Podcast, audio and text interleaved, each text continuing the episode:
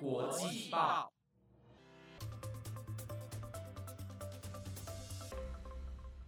，Hello，听众朋友们，大家午安，我是主持人燕珍，欢迎收听台湾国际报专题留学派。那上一周呢，有跟大家分享说留学代办的一些好处，以及跟大家说明为什么你需要找留学代办。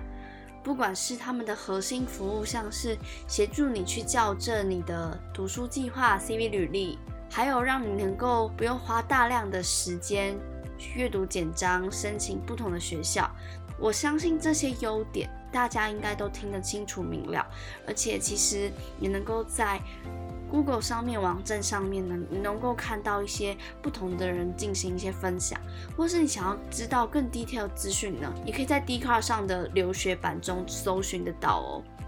你可能会好奇说，讲那么多优点啊，那到底？哪一间代办才是适合你，CP 值才比较高呢？那其实，因为我身边有几位朋友，他们正在申请出国留学，或是曾经有接洽过留学代办，所以他们也推荐了我几个留学代办的组织，会去那个代办组织呢进行一个免费的咨询，向那些顾问询问了一些问题。我想说，这样子对于呃做节目上的公信力会比较高，那也比较能够客观的分析以及跟大家分享。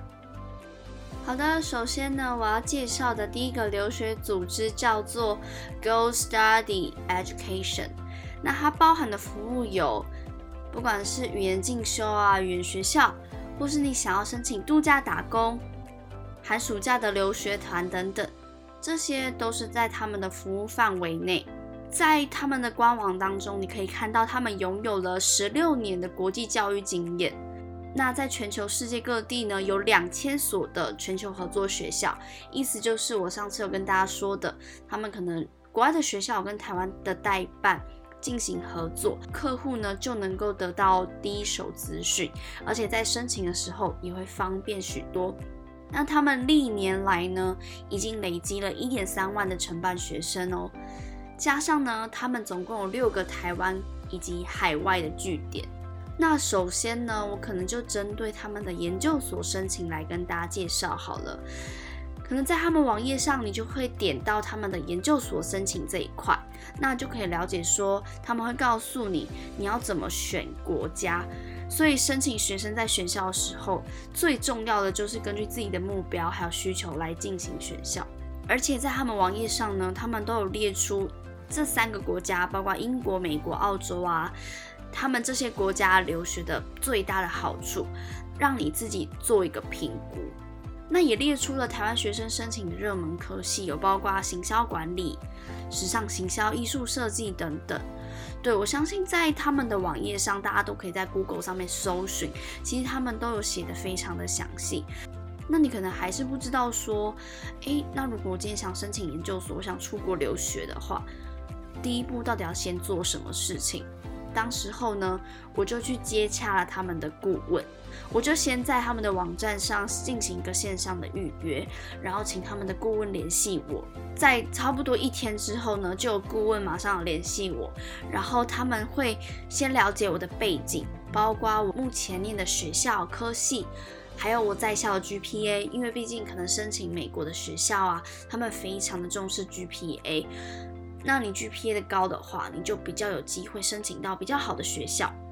对，所以他们可能会先了解你的背景，包括你的预算有多少，你想要去的国家等等，还有你想要念什么样的科系，所以。比方说，你今天对于传播科技非常有兴趣，留学代办组织呢，他们就会协助你找到一个顾问，可能曾经在国外有主修过传播，或是他们对这一块领域非常的感兴趣，或是有经验，所以他们就会帮你克制化。配对你适合你的顾问，然后我们就进行线上通话将近一个小时，我就把我所有不懂的问题都询问他，包括说，嗯，我到底要怎么安排我的时间才可以进行衔接，才不会有一些 gap year，或者是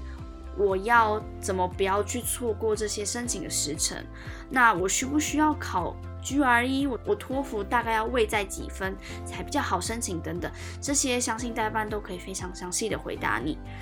所以当初呢，我在咨询的时候，不仅是个人资料，还有近况分享，那他也会给我申请流程上的建议，也会建议我尽早开始准备我的英文检定，那在申请的时候才不会卡到。那他们的全面性专属服务有包括选校选系评估、申请表格填写与追踪，还有宿舍的申请、签证办理、待订机票等等，